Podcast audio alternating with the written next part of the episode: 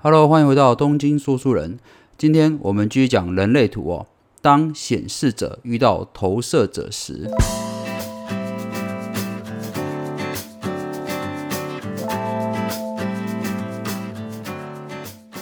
好的，那当然今天要先介绍这两位主角，就是显示者跟投射者。那相信前几期也讲过蛮多次的，所以我今天会多拉一些时间讲这个显示者的孩子和投射者的孩子哦，父母亲要怎么呃教养他们哦会比较好哦。首先，我们先讲显示者好了哦，显示者占整个人口比例是九 percent 而已，所以哦算是相当独特的存在哦。那显示者的特色在于说，它是这四种类型中唯一哦不用等待就可以直接发起行动的类型哦。像投射者啦、生产者和反应者哦，都需要别人的邀请或需要事件发生的时候再行动啊，会比较好。但是显示者哦，就是可以独自发起行动，他想做什么活动，他想做什么事情，都可以哦，独自发起哦，算是这四种类型的唯一有这样的能力哦。那所以说，因为这样的的特殊的能力，导致通常显示者会让人家感觉他比较像是一个独行侠。哦，比较神秘一点哦。那事实上，显示者的确哦，他不太需要哦等待别人的邀请，他自己发起之后，他的人生策略啊，也只要告知周围的人啊，他想做什么事情，那就足够了哦。甚至他也不需要等待别人呃的答复哦。所以哦，我们这边在讲到这个，当你家中有显示者的孩子的时候，你就要特别注意啊，以下几点。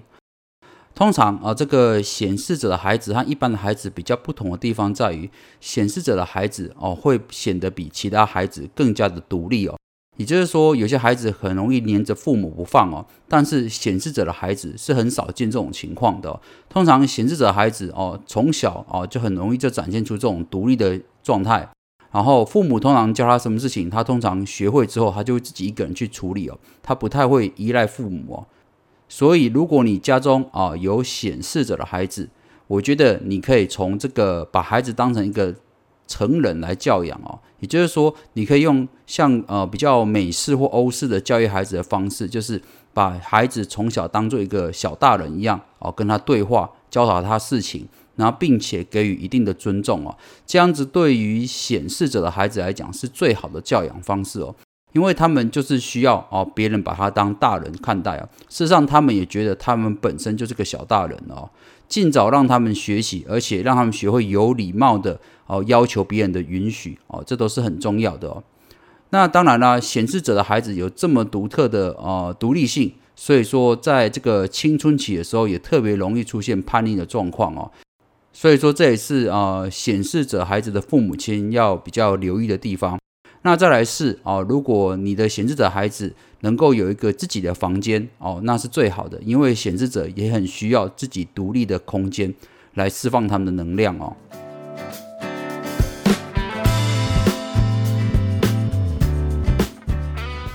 好的，那我们接下来讲投射者啊，投射者占这个整个人类图百分之二十嘛，所以也算是相对的少数哦。那投射者他的特点在于他有纵观全局的眼光，也就是投射者非常适合担任管理阶层了。那投射者跟显示者最大不同是，投射者哦不能主动发起哦，投射者哦需要哦等待别人的邀请哦。通常哦，投射者面对人生重大的事情，例如说爱情啦、婚姻啦、事业啦、哦住家搬迁等等哦，都尽量学会等待哦。因为对于投射者来讲，哦，等待别人的邀请，等待事件的发生，哦，通常都会得到比较好的结果。如果投射者，哦，试图学着像显示者一样主动发起，哦，主动去争取什么东西，通常，哦，这个结果都不尽人意，哦，哦，这个是投射者类型要特别注意的，哦。所以说，也因为这样子哦，投射者大部分的时间都在等待和独自学习哦，所以投射者也比较会哦经历这种缓慢哦悠闲的人生步调哦。也就是说，像我们印象中那种在乡村生活啦，或者是生活步调比较慢的人哦，都是投射者类型的人哦。投射者比较啊不会像我们看到这种呃精英阶层啦，或者是很有企图心的人那种啊充满干劲的感觉哦，这种哦就不是投射者的类型哦。那么再来是，如果啊你家中有投射者的孩子，你要怎么教养他，或者注意哪些地方？可以让你跟孩子哦相处更加融洽呢？首先哦，我们必须先了解这个投射者在这个一生中的追求哦，有三个字，就是安全感。所以说，呃，投射者的孩子从小哦就会比较依赖父母哦，相对跟刚才讲这个显示者的孩子就差距很大。像呃，我有个朋友，他的小孩刚好一个是显示者，一个是投射者哦。那么投射者是呃老大，那显示者是小的。但问题是，呃，投射者虽然年纪比较大，相对之下看起来哦，反而非常依赖父母哦。但是显示者的小孩啊，反而就显得非常独立哦。所以这跟年纪没有关系哦，这跟他们的类型啊有很大的关系。那么投射者的孩子啊，他们也非常需要这个呃父母亲的夸奖哦。事实上，呃，对投射者来说，从小啊，如果能够得到父母的关爱和尊重，而且甚至是呃长期的夸奖。哦，对他们来说都是非常重要的，因为投射者本身哦就比较没有安全感，所以他需要父母亲多一点的时间支持啊，多一点的时间，多一点的夸奖哦，这个对啊投射者孩子的呃人格的建立啊都是非常的重要哦。所以啊，我会建议家中有投射者孩子的父母啊，多多和你的孩子交流哦，多多和你孩子相处，就是最好的呃投射者的教养方式哦。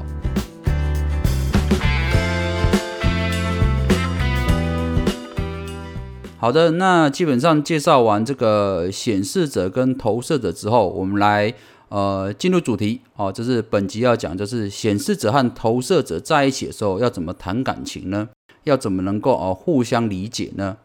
首先，这个显示者在这段感情关系的时候，他必须学习就是。他只需要主动发起行动，并告知投射者哦。当然，这个是显示者啊比较擅长的事情。不过，显示者要特别注意的是，除了告知投射者以外，也要注意你的呃态度。也就是说，投射者他们比较期待别人用礼貌的态度来询问并告知他们事情哦。但是以往这个呃显示者比较容易出现的问题是，他觉得我告诉你就已经算是很尊重你了，但是这个就跟投射者的认知有所落差。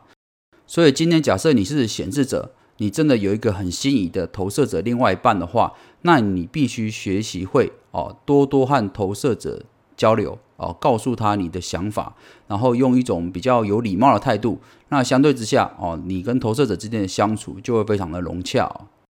那再来，我们讲到投射者，投射者要怎么面对这个显示者的感情呢？事实上，投射者在面对显示者时，哦，他只要接受哦显示者邀请时，给予明确的答复就好哦，千万不要出现这种好像要又不要这种模棱两可或暧昧的答复哦。这个对显示者来讲，他们是比较难理解的哦。事实上，我们刚才讲过哦，显示者本身就是个独行侠，如果他没有得到一个很明确的回复，他可能就会认为你没有兴趣。所以说他可能就呃对你态度会比较冷淡一点哦。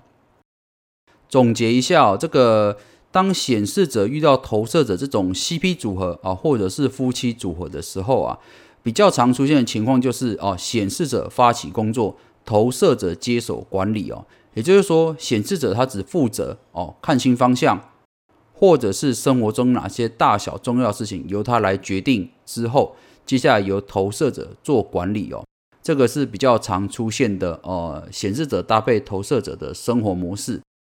但是比较需要注意的是，显示者跟投射者这两种类型的人啊，这个 CP 组合啊，因为这两种人都没有这个建股的力量，也就是生产者这种持续的续航力跟精力哦，所以说会显得这两种人他们在生活的执行力会比较差一点。其实老实讲哦，显示者跟投射者比较像是哦找方向跟规划的人才哦，但是对于执行事情方面哦，这两种人都没有足够的精力哦，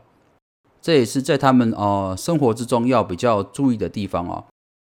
那当然啦，这个我们刚刚讲过，显示者遇到投射者时哦，会有显示者做这个主导的地位。所以说，如果男方是显示者，女方是投射者啊，通常就比较没有问题啊，因为在这个社会上，男方主动是非常合理的嘛。但是如果颠倒过来哦，女方是显示者啊，男方是投射者的时候，要女方比较主动啊，男方等待女方的邀请啊，这个就会比较困难一点。所以，如果你们是这样的呃感情状况的话，哦，双方就必须更了解自己的人类图的设计哦，才能让你们的感情啊更加融洽、更加顺遂哦。好的，以上就是本期的东京说书人，希望你会喜欢今天的内容。咱们下回见喽，拜拜。